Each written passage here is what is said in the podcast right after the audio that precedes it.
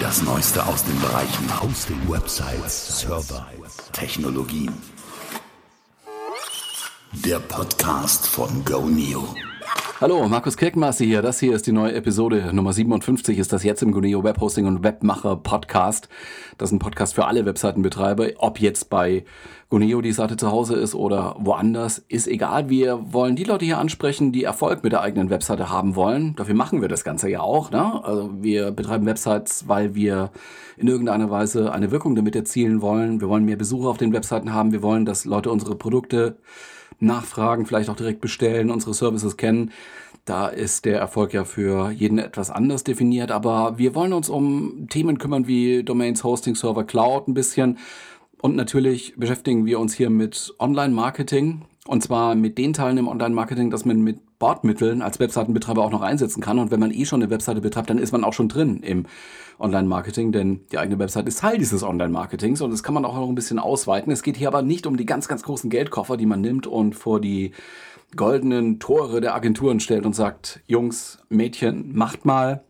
Ich schaue mal das in einem halben Jahr jetzt mal wieder an, was ihr aus äh, meiner Kohle gemacht habt und wenn wir zufrieden sind, dann sagen wir wow und haben da eine schöne Success Story generiert und können Case aufschreiben und den irgendwo auf irgendwelchen Bühnen dieser Welt von uns geben. Und äh, wenn es halt kein Erfolg war, dann sagen wir, ja, wir haben eine Lernkurve betreten, war halt ein Test, kann auch schiefgehen. Nein, darum geht's nicht, sondern wir wollen hier schon auch Dinge besprechen, mit denen man ganz unmittelbar äh, Erfolge erzielen kann, die direkt Output produzieren. Für alle, die jetzt zum heute äh, zum ersten Mal dabei sind, willkommen an Bord und bitte vergiss nicht, diesen Podcast zu abonnieren. Wir hosten den ja nativ bei uns auf unseren Webseiten, auch zu hören über unseren Blog intern.guneoblog.de ist eine recht komplexe Adresse, wird demnächst vielleicht, ich hoffe, ist etwas einfacher, aber momentan ist es noch intern.goneoblog in einem Wort.de. Da ist auch ein Player mit eingebaut und äh, da kannst du es auf der Webseite dann hören. Ansonsten gibt es auch von uns einen RSS-Feed. Wenn du jetzt so ein bisschen Apple-Fan bist, dann gerne auch äh, über Apple Podcasts hören oder über Stitcher. Das ist also eine gute Alternative für die Android-Leute da draußen. Ja, wer ist Guneo? Das habe ich jetzt vielleicht den Leuten, die zum ersten Mal dabei sind, noch nicht so richtig gesagt. Das ist so ein kleiner Werbeblock am Anfang, dauert aber nicht lange, ist ganz kurz, sage ich mal. Ähm, wir sind ein Webposter mit brutal günstigen DE-Domains und sehr, sehr dauergünstigen Webhosting-Paketen. Der Einstieg ist bei Guneo ab 2,99 Euro pro Monat möglich. Da kommt noch eine Setup-Gebühr einmalig obendrauf, 4,99 Euro, damit alles eingerichtet werden kann. Ja, äh, 2,99 Euro pro Monat dauerhaft. Das muss man dazu sagen, denn äh, wir haben da keine, keine Treppen drin, dann, wenn, wenn, wenn drei Monate um sind oder sechs oder zwölf Monate um sind, dass die, die Preise noch hochgehen, sondern das ist ein ja, Dauerpreis. Und ähm, in diesem Paket für 2,99 hast du alle Features drin, also die Mehrwertsteuer ist drin, okay? Und äh, auch eine DE-Domain und zwar dauerhaft drin.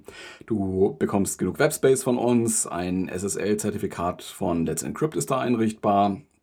Du kannst äh, deine Datenbank auf SSD-Speicher betreiben. Das ist schneller als eine konventionelle Festplatte, die man sonst früher hatte.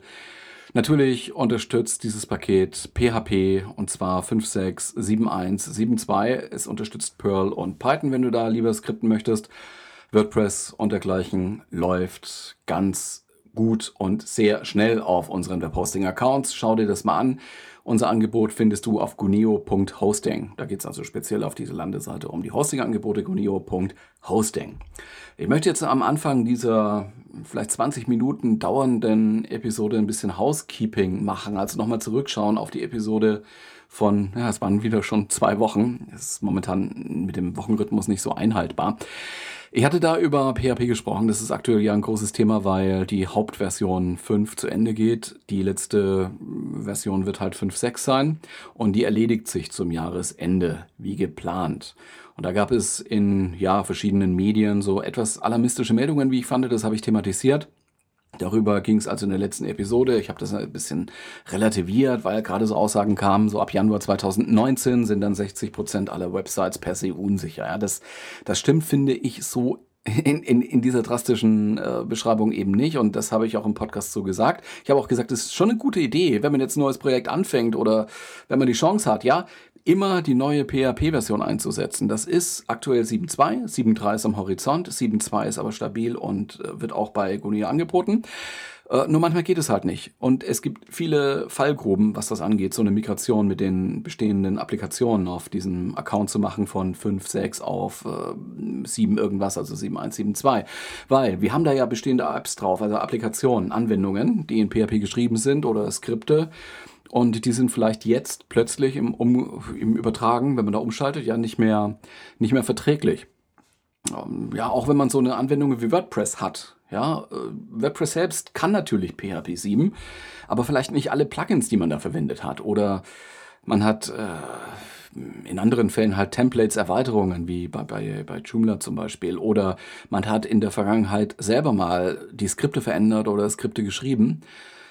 Websites leben halt. Ja, das sind nicht alles nur Entwicklungsprojekte und dann werden die in ein, ja, irgendwo hin überführt, sondern man betreibt die ja. Und da wird vielleicht an der Konfiguration mal irgendwie was verändert. Da ist dann irgendwo noch eine Konfigurationsdatei auf dem Webspace, die erstmal nicht aufgefallen ist, aber jetzt Probleme macht beim Umschalten. Alles schon gesehen in letzter Zeit. Also es gibt da sehr, sehr viele Möglichkeiten, da doch dann Probleme zu generieren. In den meisten Fällen wird es aber laufen. Ich habe in diesem Zusammenhang auch gesagt, dass die meisten Angriffe, die wir sehen, und das geht ja letztendlich um diese Sicherheitsproblematik oder Sicherheitsfrage und Sicherheitspolitik. Angriffe, die wir sehen als Hoste, die richten sich eher gegen die kompletten Skripte. Also zumindest die große Zahl von Angriffen gegen, gegen, gegen Skripte richten sich nicht gegen PHP-Sprachkonstrukte oder Funktionen oder Befehle. Das würde ich auch heute jetzt im Housekeeping noch aufrechterhalten, diese Aussage. Ähm, hab das also auch in der Episode vergangenes Mal erzählt. Äh, es werden halt gerne so SQL-Befehle eingeschleust und äh, Eingaben dem Server untergeschoben. Das wird dann ausgeführt. Ja, ähm, das liegt halt daran, dass die Autoren dieser Software die in PHP erstellt ist, nicht prüfen, was da eingegeben worden ist. Ne? Und äh, auf der anderen Seite muss man natürlich auch, und das, das wollte ich jetzt heute nochmal dazu sagen, es gibt natürlich immer auch Sicherheitslücken, die in verschiedensten PHP-Versionen und Konstrukten da schon entdeckt werden. Klar, die meisten oder ja, wessen man halt habhaft werden kann, werden auch ähm, penibel registriert und dann auch gelöst in den allermeisten Fällen. Es gibt da eine ganz spezielle Seite, die auf solche Sicherheitsprobleme eingeht und äh, die dort auch sammelt. Das ist cvidetails.com. Ähm, steht in den Shownotes der Link, der Link speziell zu der Vulnerabilitätenliste von PHP und den verschiedenen äh, Versionen, die da draußen unterwegs sind. Ich sehe dafür PHP gerade 597 gesammelte Vulnerabilities, wie es da heißt, in 20 Products. Damit meinen die, weil sie es auch für andere Softwareprodukte machen, verschiedene Versionen im, im Umfeld von PHP, würde ich sagen. 2018, jetzt im aktuellen Jahr, wurden da 17 neue Schwachstellen gezählt. Diese wurden auch jetzt unterschiedlich kritisch eingestuft. Ab und an sind eben auch Meldungen dabei, dass da äh, PHP 5.6 betroffen ist und auch äh, 2019 besteht natürlich die Gefahr, dass da eine neue Vulnerabilität, eine neue Verletzlichkeit dann dazukommt, um die sich dann keiner mehr speziell für diese Version PHP 5.6 kümmert. Ja, für die anderen, für die offiziell unterstützten äh, Versionen wird es dann eben Updates geben, aber vielleicht eventuell oder sogar wahrscheinlich für 5.6 dann eben nicht. Und die Befürchtung ist halt, dass sich dann ähm, keine neuen Unterversionen von 5.6 mehr mit korrigierten Problemen äh, veröffentlicht, veröffentlicht werden oder veröffentlichen lassen, um es grammatikalisch korrekt auszudrücken. Und die Lücke bleibt dann offen. Und das ist die nicht ganz abstrakte Gefahr dabei. Man sollte also, wenn man äh, PHP 5.6 da noch weiter benutzen muss, wenn es geht, sollte man hochmigrieren auf äh, PHP 7.1.7.2. Wenn man aber 5.6 noch weiter benutzen muss, dann immer darauf achten, jetzt in der, in der Folgezeit ab Januar 2019, ob da nicht irgendwelche Sicherheitsprobleme da ähm, bekannt werden. Wie gesagt, eine, eine Quelle dafür wäre dieses ähm, cvidetails.com Link hier in den Shownotes zu dieser Episode. So, dann jetzt ein kurzer Schwenk, schon fast zehn Minuten jetzt Housekeeping und so, auf unser Main-Thema. Das ist eigentlich gar kein richtiges Main-Thema, was ich heute mitgebracht habe, sondern ich wollte in dieser Episode jetzt mal ein paar Dinge mitteilen, die sich bei mir im Laufe der Wochen jetzt so angesammelt haben. Dinge, die uns als Webseitenbetreiber betreffen, aber die, die man jetzt auch nicht gleich 20 oder 30 oder 40 Minuten hier groß diskutieren müsste in, in, in jeder Einzelheit. Ich wollte einfach mal hinweisen in dieser Episode auf einen anderen Podcast. Dieser Podcast heißt äh, Termfrequenz. Und beschäftigt sich mit Online-Marketing, mit SEO, manchmal im Speziellen, das ist multithematisch. Ich denke, ich habe hier in diesem, in diesem Podcast von Guneo hier schon öfter mal erwähnt, Termfrequenz. Wer auch ein bisschen in SEO drinsteckt, der wird mit dem Namen, mit dem Begriff was anfangen können. Termfrequenz, das ist ein Begriff aus der Informationswissenschaft und ja, bedeutet Häufigkeit, also Frequenz im Sinne von Häufigkeit, mit der ein Terminus, also ein, ein, ein Suchterm, meinetwegen ein bestimmter Begriff halt in einem Dokument vorkommt, in einer Webseite, also in einer Einzelseite.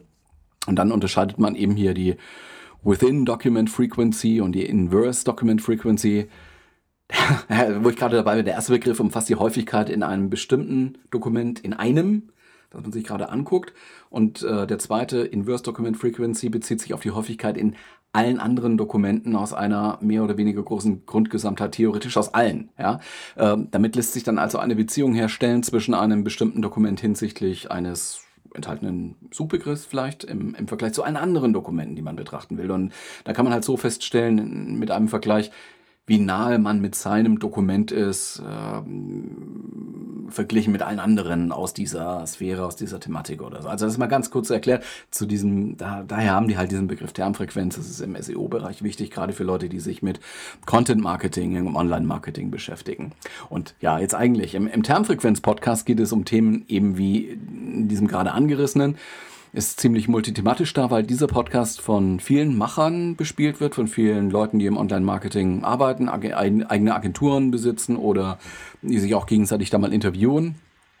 Man hat da also mit Diskussionen um SEO zu tun, im klassischen Sinn, ja, wie man Verlinkungen machen muss und so. Äh, wie, wie so die äh, Sachen aufgebaut werden sollten, ganz klassisch und oldschool. Man hört aber auch etwas über Content-Erstellung und Content-Distribution und vor kurzem gab es da eine Episode, die sich mit dem idealen Online-Marketing-Mix beschäftigt hat. Und das Besondere war, es, die machen das halt manchmal so, es wurden viele Experten befragt und jeder wurde eingeladen, ein kurzes Statement abzugeben. Diese Statements wurden dann aneinander geschnitten und das war eben dann die Episode. Wenn du dir das anhören möchtest, auch das steht in den Shownotes zu dieser Episode hier in diesem Podcast. Ich hoffe, es ist nicht jeder verwirrt. Ich verlinke es aber eben auch hier in diesen Shownotes. Ich habe mir diese Episode mal angehört und äh, deswegen empfehle ich sie auch weiter. Ich äh, kann ja kurz mal meine persönlich gefärbte Zusammenfassung geben, was bei mir so hängen geblieben ist nach dem hören. Ja, ich habe nicht mitgeschrieben, sondern ist, ich habe das sozusagen aufgenommen und ist dann ist jetzt ein Gedächtnisprotokoll, würde ich sagen, und daraus äh, baue ich jetzt halt so ein kleines Fazit. Also, äh, äh die eine Erkenntnis, den einen lehrbuchhaften idealen Mix äh, allgemeingültig aus Online-Marketing-Maßnahmen gibt es nicht. Ja? Es gibt aber Kriterien, die Entscheidungen für oder gegen eine Möglichkeit zu werben oder eine Maßnahme beeinflussen. Und eine der wichtigsten Kriterien, so der Tenor nach, nach meinem Dafürhalten, ist die eigene Zielgruppe und das eigene Produkt, beziehungsweise der eigene Service. Mit welcher Thematik hat man das da zu tun? Und wie erreiche ich meine Zielgruppe? Wo ist die Zielgruppe denn? Was macht sie denn? Welche Online-Angebote konsumiert sie denn und so? Ähm, die Frage, die halt dahinter steht, erreiche ich denn jetzt äh, die Zielgruppe, auf äh, die ich aus bin, mit einem bestimmten Kanal? auf Snapchat zum Beispiel, auf Facebook oder, oder mit der Suche oder YouTube oder sowas halt. Ne? Das, das meine ich mit Kanälen. Und was bewerbe ich eigentlich? Also mit welchem Produkt, mit welcher Dienstleistung, mit welcher Aussage habe ich es da eigentlich zu tun? Bekomme ich das rüber in einem bestimmten Kanal? Und zudem muss man eben diese Inhalte auch dann produzieren können, die die Zielgruppe dann höchstwahrscheinlich da erwartet, nachfragt oder verlangt. So, und um Inhalte zu produzieren, braucht man Fähigkeiten oder Budget oder beides. Also man muss eben auch etwas mitteilen können. Und äh, gerade wenn es um sehr informationslastige Kanäle geht, wäre es vielleicht falsch, einfach nur ein bisschen äh, Blabla da abzusondern oder ein paar Witze zu erzählen. Andererseits gibt es auch Situationen, da muss man so ein bisschen Gags bringen, da muss man äh, Leute unterhalten, da wird Entertainment erwartet. Ne? Das ist damit gemeint. Also nicht jedes Produkt eignet sich für alles oder für alle Kanäle oder für jedes Zielgruppenspektrum. Ja?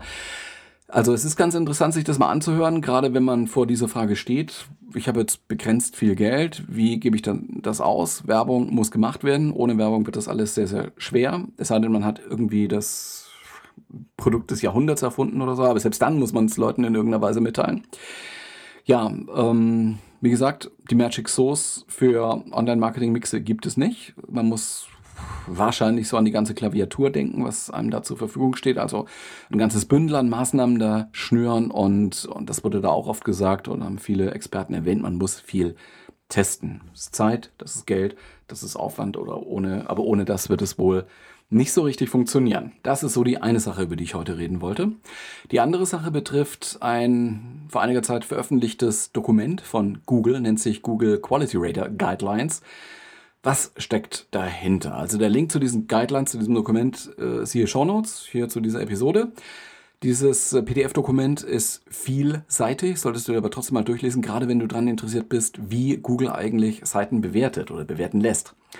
Das ist jetzt auch nicht ganz die neueste Geschichte, die ist schon ein bisschen älter, Wochen, Monate sogar. Aber das Gute war, ist, die Sache ist schon diskutiert worden im Internet in entsprechenden Fachkreisen. Von daher kann man sich jetzt schon auf ein ja, äh, auf, eine Anzahl von Meinungen halt stützen, die man jetzt äh, weitergeben kann. Zur Einordnung, wenn, wenn du das jetzt noch nicht kennst, die Google-Suche soll ja die Nummer eins in der Welt bleiben. Also das ist das Interesse von Google. Diese Google-Suche ist das, womit das Unternehmen groß geworden ist und sie soll funktionieren im Sinne der User, das heißt, sie soll helfen, Informationen im Internet zu finden, der User soll zufrieden damit sein. So, und um dieses Ziel zu erreichen, hat Google eine ganze Reihe von Softwaretechnologien am Start, hat äh, Theorien entwickelt, hat die in Code umgesetzt, in Algorithmen und wir kennen sie nicht in, in Detail, also noch nicht mal im, im Großen und Ganzen, sondern man kann nur Annahmen machen, weil die werden geheim gehalten. Im Rahmen einer Validierung, einer Überprüfung ob diese Technologien und Algorithmen in, in diesem Sinne, eine gute Suchmaschine zu sein, arbeiten, werden Ergebnisse von Google manuell überprüft, von Menschen überprüft. Und zwar in einem recht großen Stil. Es gibt diese sogenannten Quality Rater. Das ist ein, man weiß nicht, wie, wie viele Leute das Team umfasst, aber ein relativ großes Team an Leuten, die sich Seiten angucken sollen. Also wirklich wie ein normaler User über die Suchergebnisse auf eine Webseite kommen und die dann bewerten. Das sind bezahlte Testpersonen, die machen das nicht freiwillig. Das, äh, die werden auch äh, wahrscheinlich bei, bei externen Agenturen oder sowas gebucht. Also das ist nicht der Selbststeuerung überlassen. Die sollen sich Suchergebnisse angucken, die sollen sich Suchtreffer angucken und gehen dann auch auf die Seite. Und sie sollen die dann nach einem sehr, sehr festgelegten Schema bewerten. Und dieses sehr festgelegte Schema ist eben in diesen Quality Rater Guidelines hinterlegt. Das ist auch nicht die erste Ausgabe, sondern die machen das auch schon ein paar Jahre und es ist mindestens die zweite große Ausgabe. Die erste wurde so eher so ein bisschen geleakt und jetzt hat Google offensichtlich gesagt, lass die uns veröffentlichen, vielleicht hilft das, zu besseren Webseiten zu kommen. So. In diesem Dokument, das in die, also eben diese Quality Rater Guidelines, darin steht, was sich die Testleute ansehen sollen und wie, und wie sie das ansehen sollen und wie sie es dann bewerten und dokumentieren sollen. Und was dabei herauskommt, ist dann geheim. Also wir sehen da keine Statistiken als normale Webuser oder als Webseitenbetreiber. Das äh, ist auch nicht zu erwarten, auch wenn das hier und da mal gefordert wird. Es wird geheim bleiben, was an Ergebnissen da produziert wird. Es kann aber ähm, sein, dass auch deine Seite mal angesehen wird von einem menschlichen Quality Rater. Es passiert immer dann, oder wahrscheinlich, man muss es immer ein bisschen vorsichtig sagen, wenn äh, deine Seite für ein wichtiges Keyword oder halbwegs wichtiges Keyword unter den ersten Suchergebnissen rankt, das heißt mal auf Seite 1, dann ist die Wahrscheinlichkeit schon einigermaßen gegeben, dass sich äh, so ein Quality Rater deine Seite mal anguckt. So.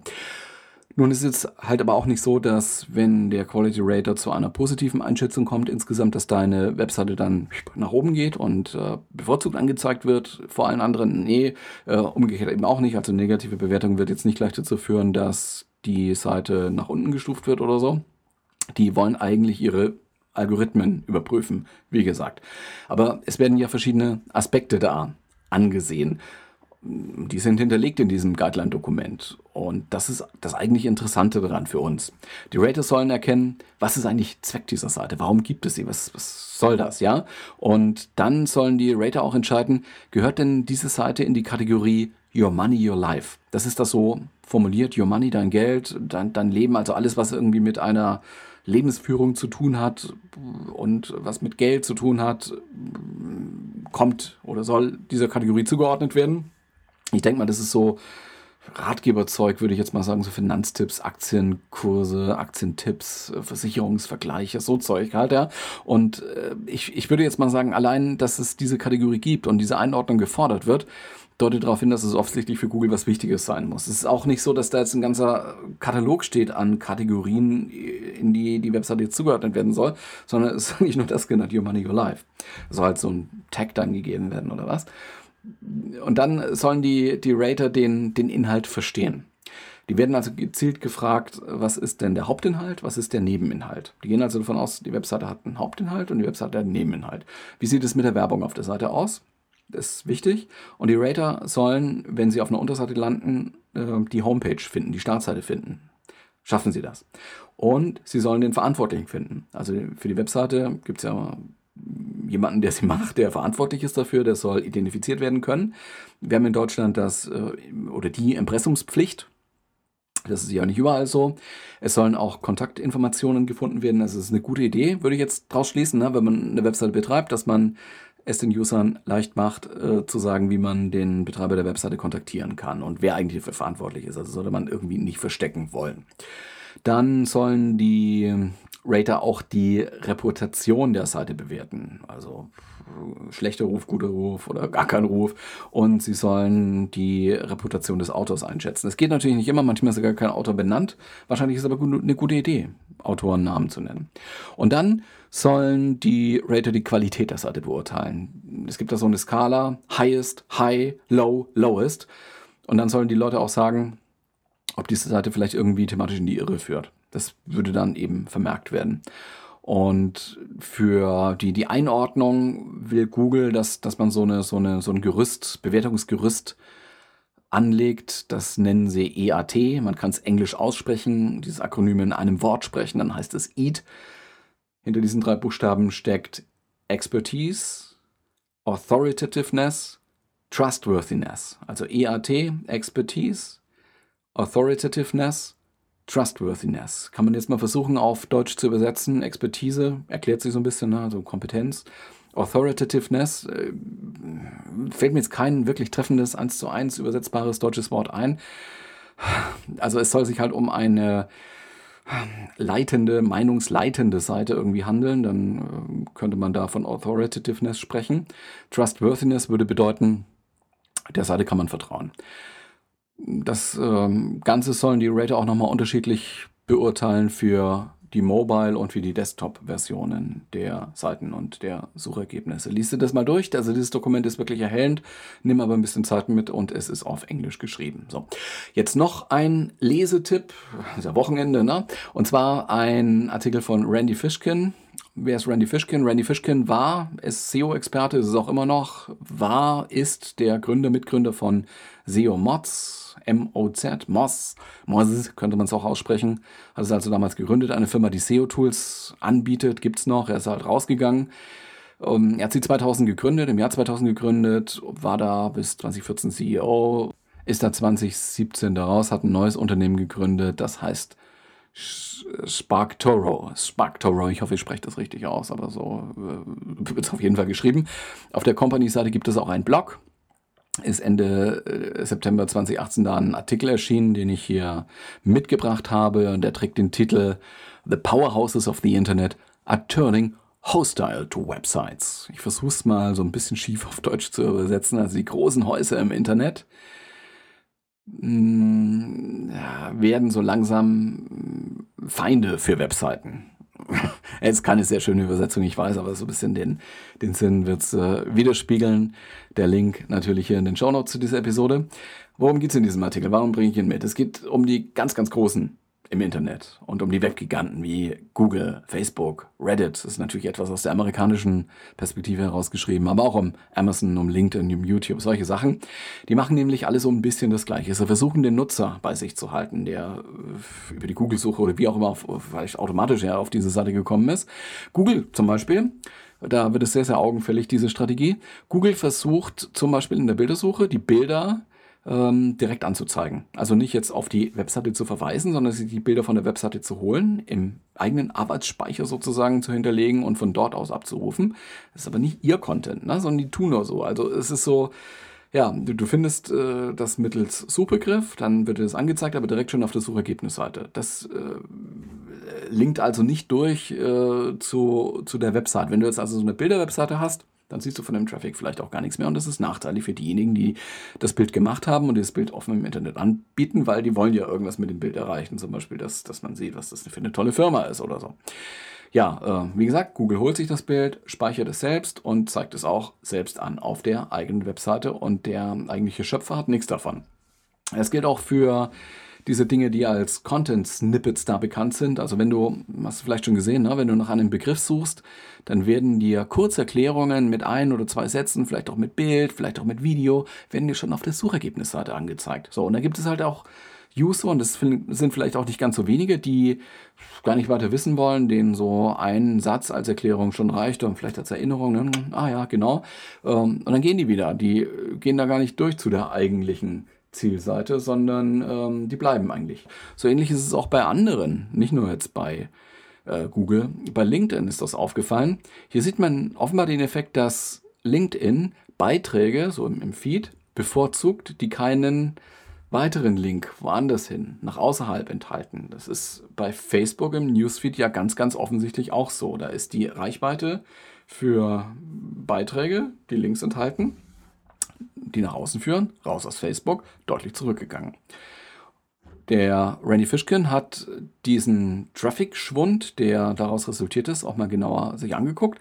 Der hat zwei Zeiträume verglichen, Oktober 2016 und Februar 2018. Alles in allem sieht man da so äh, Minuszeichen in Größenordnung, minus 1,5 Prozent, minus 2 Prozent. Gibt natürlich auch so ganz kleine Kanäle, die auch mal ein bisschen Zuwachs erhalten, die Bing-Suchmaschinen zum Beispiel, aber insgesamt muss man sagen, von den, von den großen Web-Companies ging dann alles eher so ein 1,5, 2 Prozent nach unten. So, jetzt hat gerade mein Handy geklingelt, das muss ich eben mal rausschneiden. Der Schnitt war jetzt nicht ganz so elegant, da bin ich mir bewusst darüber. Sorry dafür. Ja, die Frage ist, was tut man dagegen gegen diesen Traffic-Schwund, der dem Umstand geschuldet ist, dass die großen Player den Traffic bei sich behalten wollen und eigentlich fremde Inhalte bei sich im Kontext anzeigen und die Leute da möglichst nicht rauslassen wollen. Was kann man machen? Es gibt ein paar Möglichkeiten, sagt Randy Fishkin. Bau deine Marke auf, nutze die Social Media Plattformen dafür. Okay.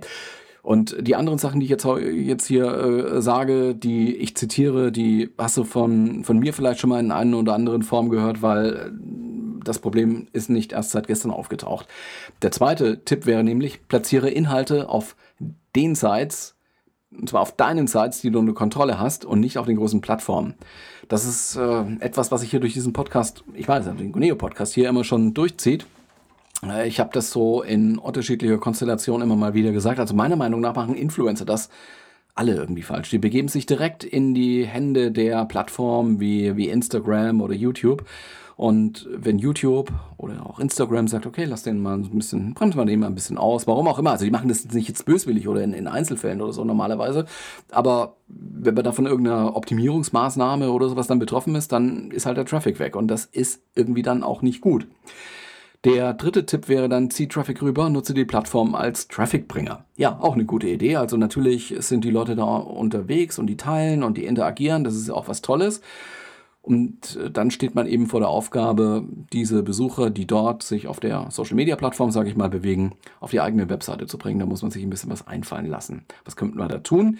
Erstelle mehrere Arten von Content, also passe die Typologie ein bisschen an, also äh, vielleicht dahingehend, Offsite, also auf der fremden Seite, nicht auf deiner Seite, sondern irgendwo in Social Media oder so, sorgst du dafür, dass Reichweite entsteht, dass Branding-Effekte entstehen und On-Site auf deiner Seite platzierst du Content, der hilft irgendwie zu konvertieren, also irgendwie die Leute zum ja, Abonnieren deines Newsletters zu veranlassen oder eine weitere Seite auf deinem Blog oder sowas aufzurufen oder etwas zu teilen von der, von, von der Seite heraus. Ja? Das muss das Ziel sein. Lies das mal selber nach, das ist so ein bisschen aufgedröselt. Randy Fishkin, Link dazu in den Show Notes zu dieser Episode. So, das war's. Mein Name ist Markus Keckmeister. Herzlichen Dank für deine Zeit. Ich wünsche dir jetzt ein wundervolles Wochenende, einen schönen Wochenstart mit allem, was dazugehört. Bis zum nächsten Mal dann. Ciao.